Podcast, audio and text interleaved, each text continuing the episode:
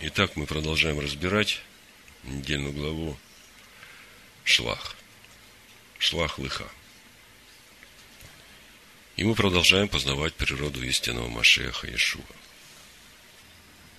Самый главный вопрос, конечно, чему Всевышний хочет нас научить сегодня, сейчас, через эту недельную главу.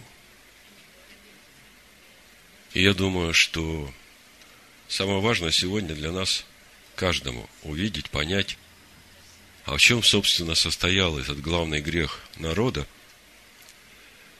почему был такой строгий приговор. Вот если мы это увидим, если мы это примем, если мы ухватимся за это, тогда это будет твердым основанием в нашей жизни во всякой трудной ситуации, через что бы мы ни проходили. Поэтому это очень важно для нас. Но э, начну я немножко с другого конца, чтобы вы понимали, э, почему все так происходит. Вот сегодня прозвучал вопрос, вчера с детьми читали Тору, был тот же самый вопрос. А почему, собственно, Всевышний повелевает Маше, чтобы он послал разведчиков?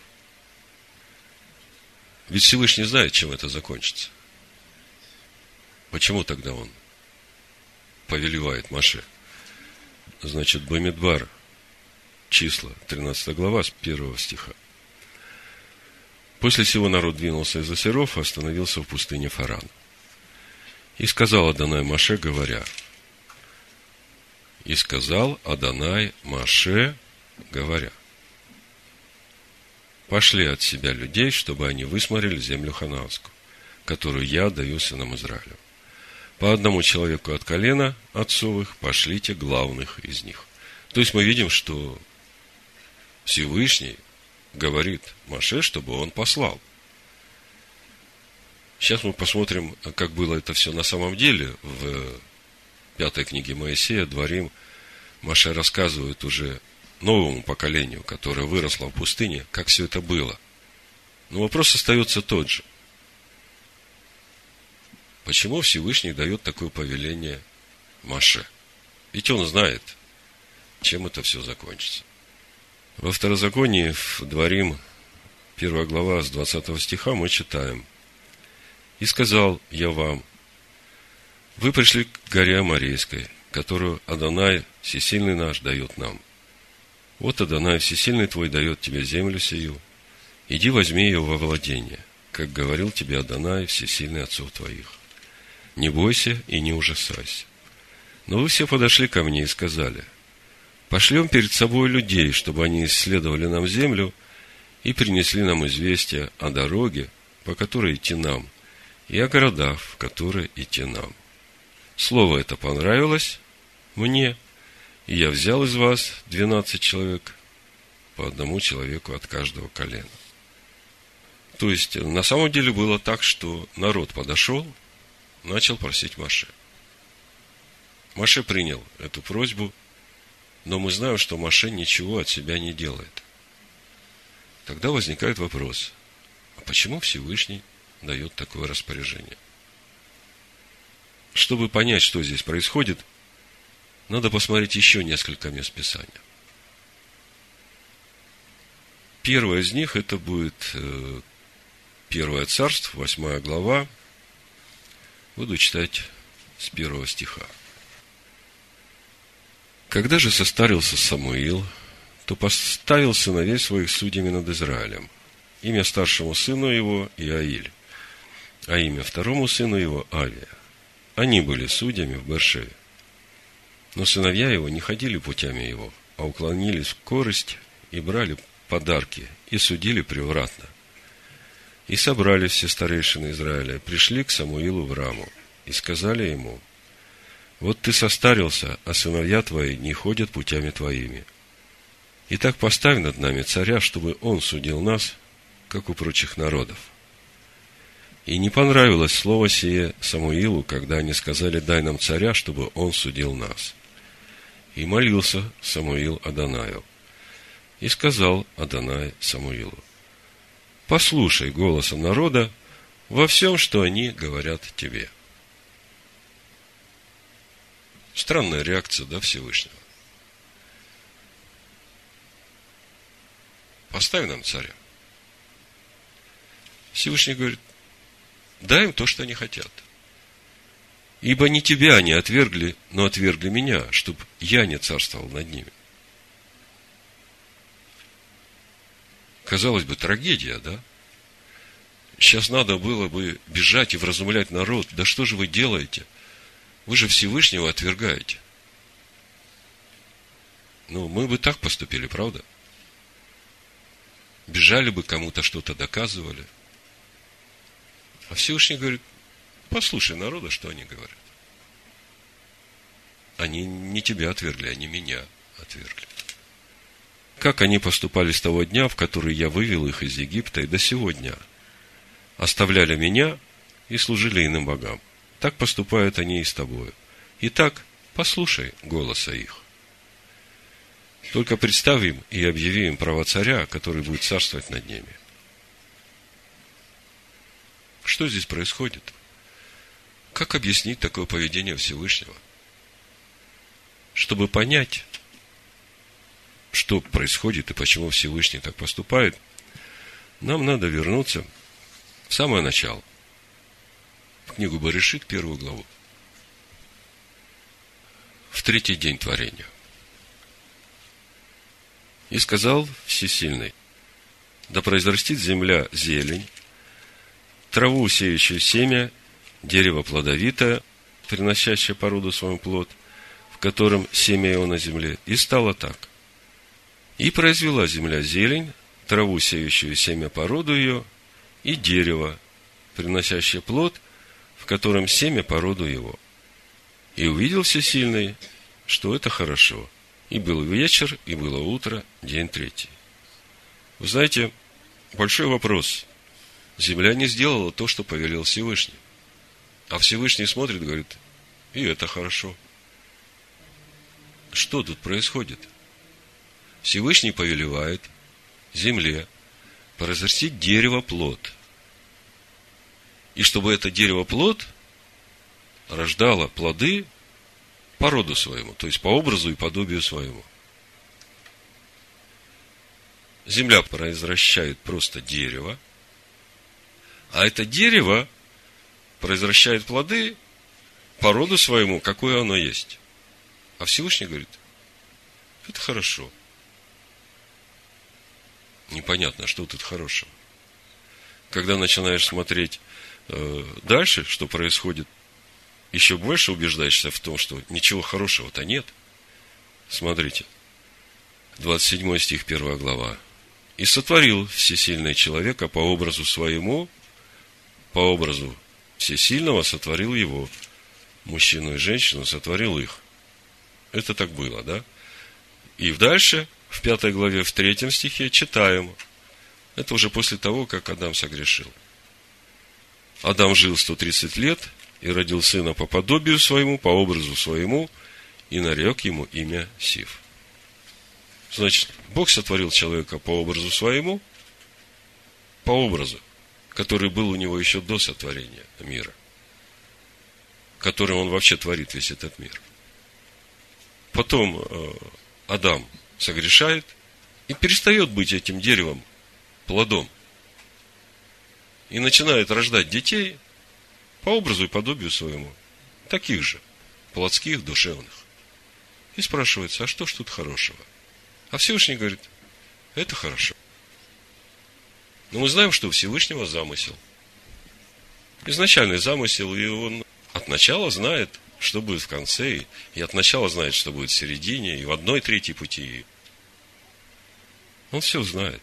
И он на все смотрит и говорит, это хорошо.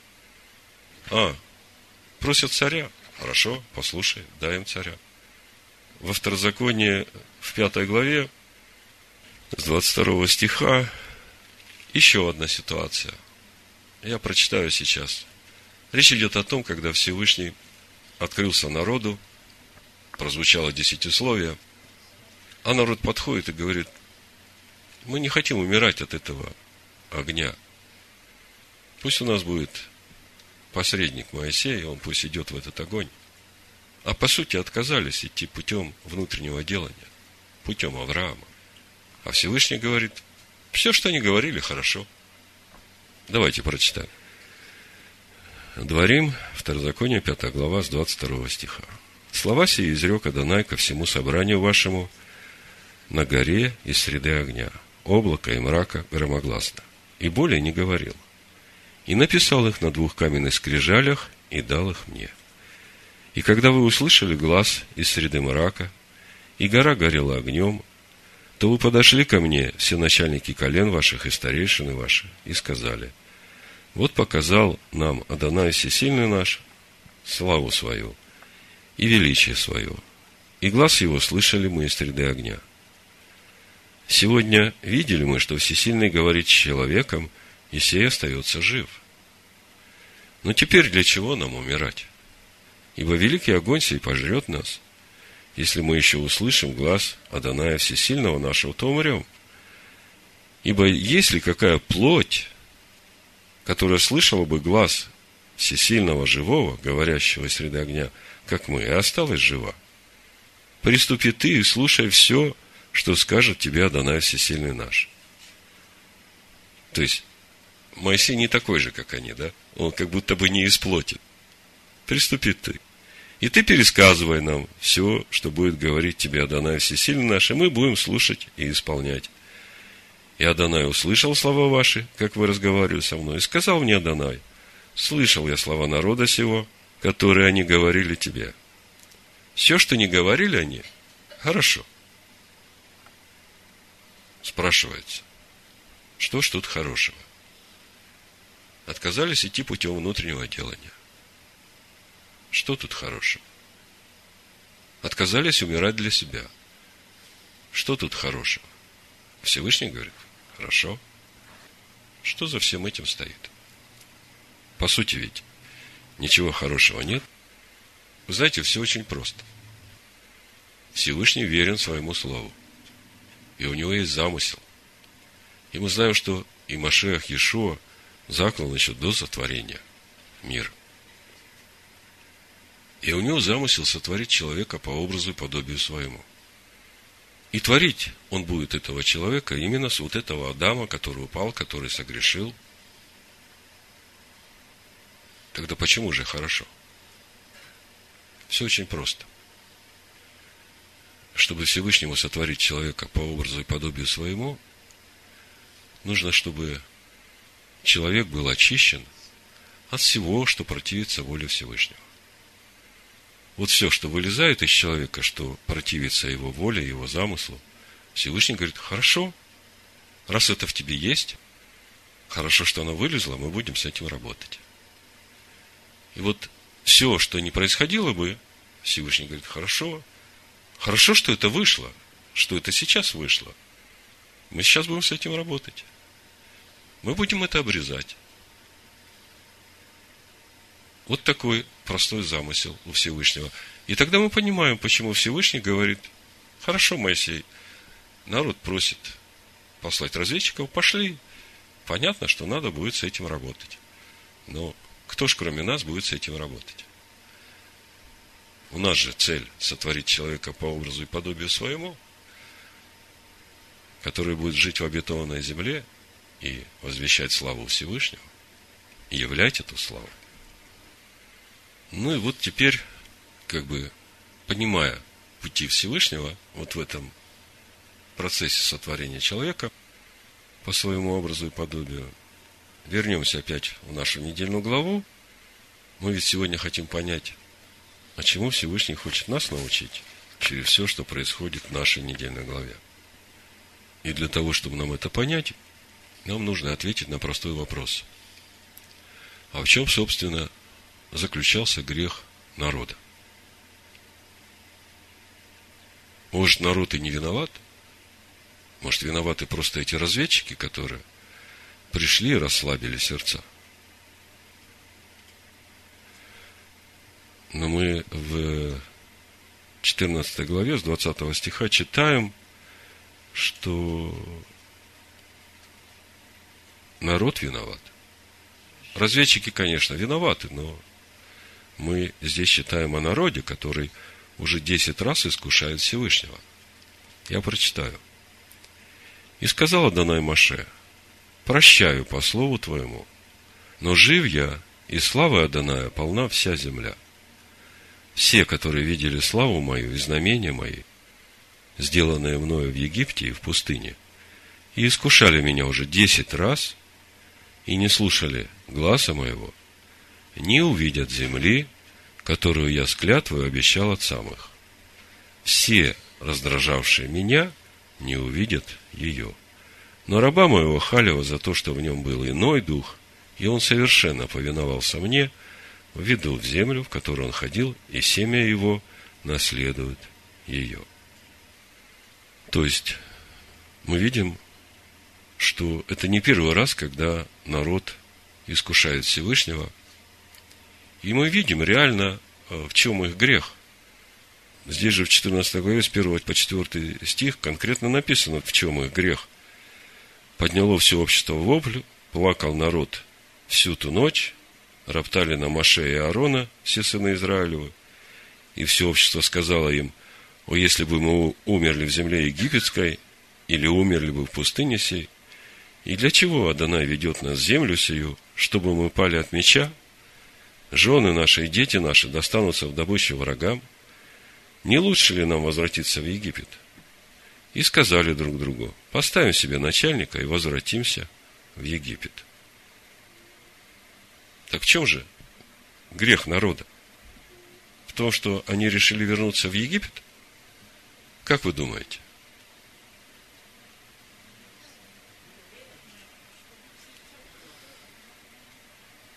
Вот это очень важно нам увидеть. В чем же, собственно, грех народа? Это очень важно для нас. Ну, пойдем дальше. Конечно, разведчики пришли и распускали худую малу. Но, согласитесь, 10 человек и 600 тысяч человек. Как же эти 10 человек могли разрушить веру 600 тысяч человек. Вот разведчики пришли и говорят, с 31 стиха буду читать 13 главу. Но Халев успокаивал народ перед Маше, говоря, пойдем и завладеем ею, потому что мы можем одолеть ее. А те, которые ходили с ним, говорили, не можем мы идти против народа сего, ибо он сильнее нас. И распускали худую молву о земле, которую они осматривали между сынами Израилевыми, говоря, земля, которую проходили мы для осмотра, есть земля, поедающая живущих на ней. И весь народ, который видели мы среди ее, люди великорослые. Там видели мы и исполинов, сынов Янаковых, от исполинского рода. И мы были в глазах наших перед ними, как саранча, такими же были мы и в глазах их. Что тут происходит? В чем грех этих разведчиков? В чем грех народа? Спустя 38 лет Моисей к народу говорит, в общем-то, теми же самыми словами. Можно сказать, Моисей тоже хочет запугать народ? Вот послушайте, это Дворим, 9 глава, 1 и 2 стих. Пятая книга Моисея. Слушай, Израиль, ты теперь идешь за Иордан, чтобы пойти и овладеть народами, которые больше и сильнее тебя, городами большими с укреплениями до небес, народом многочисленным и великорослым, сынами Янаковыми, о которых ты знаешь и слышал, кто устоит против сынов Янаковых. Послушайте, Моисей тоже сама говорит, что разведчики. Так в чем разница? О чем говорят нам Писания? Чему Всевышний хочет нас научить? Дальше, в 9 главе, мы читаем с 3 стиха. «Знай же ныне». Я проповедь так и назвал. «Знай же ныне, что Адонай Всесильный твой идет перед тобою, как огонь поедающий. Он будет истреблять их и не злагать их перед тобою. И ты изгонишь их и погубишь их скоро, как говорил тебе Адонай. В чем разница Вот между тем, что Маше говорит народу, и между тем, что разведчики говорят народу. Вот в чем разница восприятия одной и той же ситуации? Попробуйте сформулировать. Вот здесь мы как раз и увидим, в чем суть главного греха народа.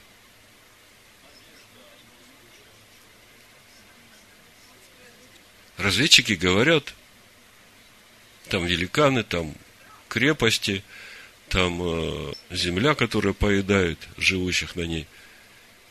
Они говорят, и мы были в глазах наших перед ними, как саранча, и в глазах их мы были такие же. А Маше говорит, знай же ныне, что Адонай, всесильный твой, пойдет впереди тебя, как огонь поедающий. А когда мы смотрим 14 главу конец, мы видим, что после того, как Всевышний огласил приговор, народ восплакал, на утро встал, говорит, ну мы сейчас пойдем и эту гору Амареев завоюем. А Маша говорит, все, ребята, поезд ушел. Всевышнего уже нет с вами. Не ходите, чтобы вам не погибнуть. Что произошло? Самый главный грех народа. И это очень важно нам сегодня понять. Это сомнение человека. Человека, который стал на путь Аданая. В трудных для него ситуациях. В том, что Адонай с ним. И Всевышний говорит, вы уже десять раз искушали меня. Помните, как они только вышли из Египта, пришли в Рефидим, масса и мерила. Воды не было. Начали роптать на Маше, на Всевышнего. Это книга Шмот, 17 глава, 7 стих. И нарек месту тому имя Масса и Мерива по причине укорения сынов Израилевых – потому что они искушали Аданая, говоря, есть ли Адонай среди нас или нет. И в нашей недельной главе мы читаем, уже десять раз искушали меня. Пророку Самуилу, когда они просят царя, Всевышний говорит то же самое. Они не тебя отвергли, они меня отвергли. Дай им то, что они хотят.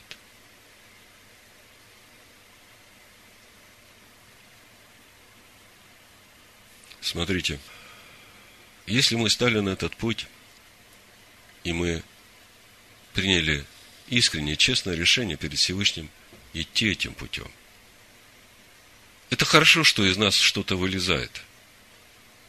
Не может так быть, чтобы что-то не вылезло, то, что противится Всевышнему. Всевышний говорит, это хорошо. Для того я и поставил вас на этот путь, узкий путь, чтобы ведя вас этим путем, очистить вас и привести в славу мою, чтобы вы являли мою славу. А для этого надо же все это обрезать, что вылезает. Поэтому это хорошо. И все, что вы хотите, какие ваши мысли есть, вы все это получите.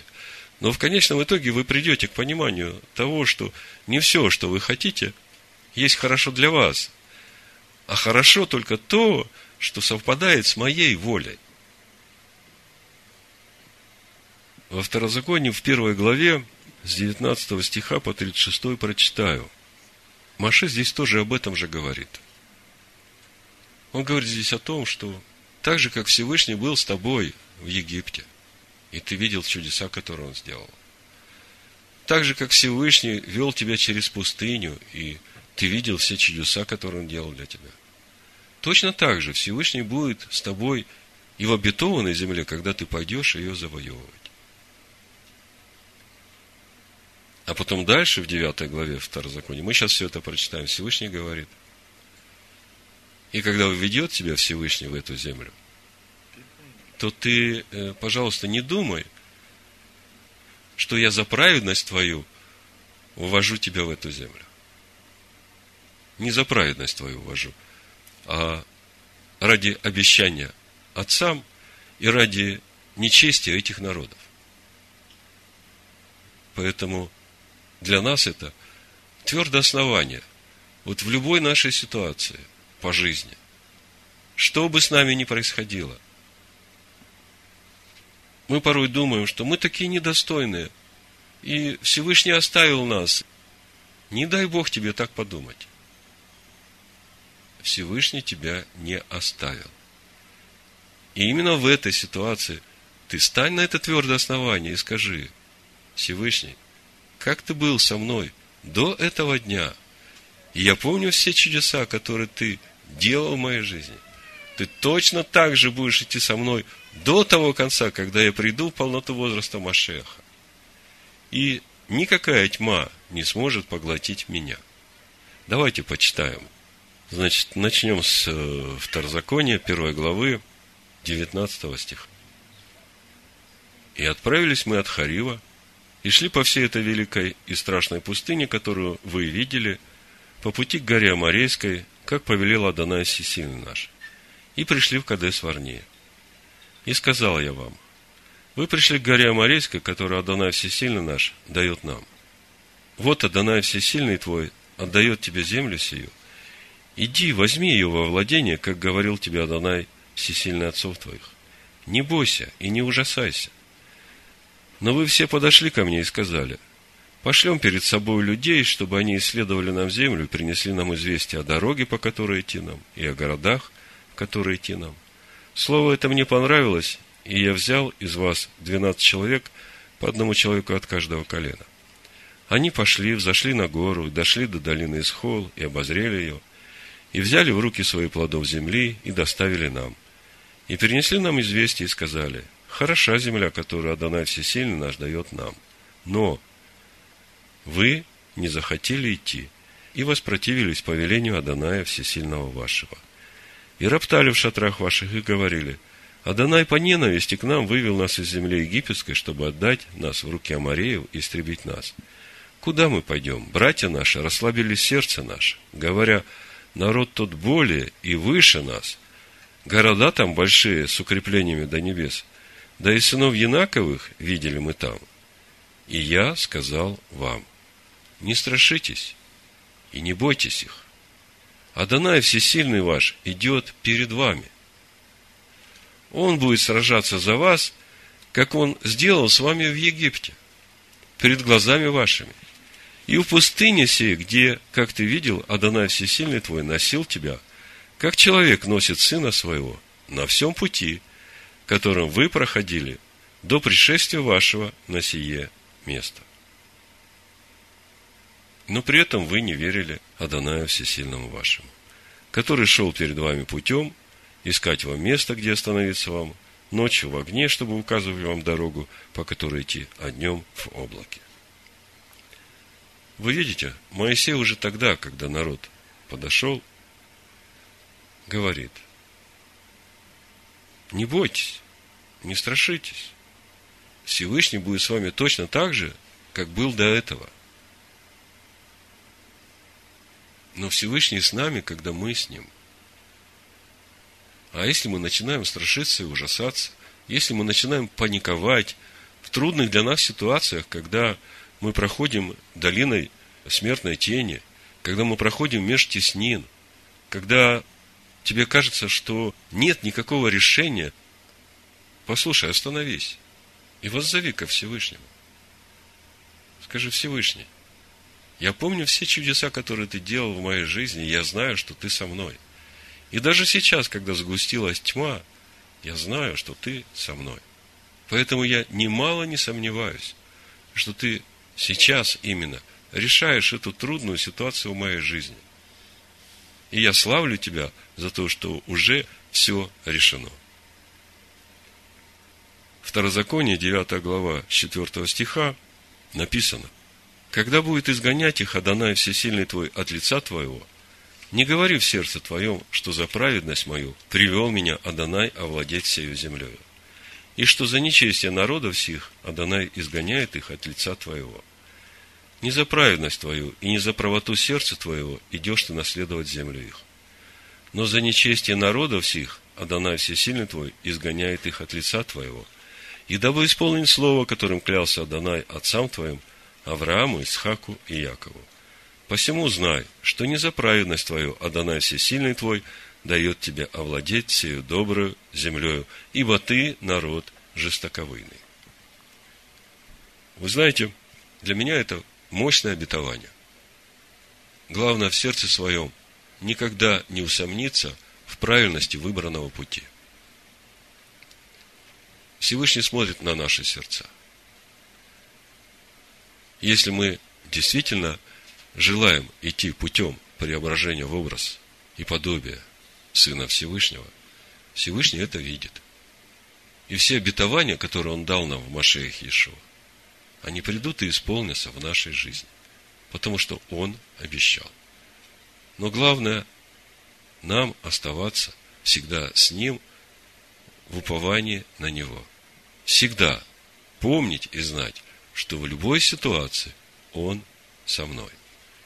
Всевышний да благословит нас на этом пути в имени Амашеха Ишуа. Аминь.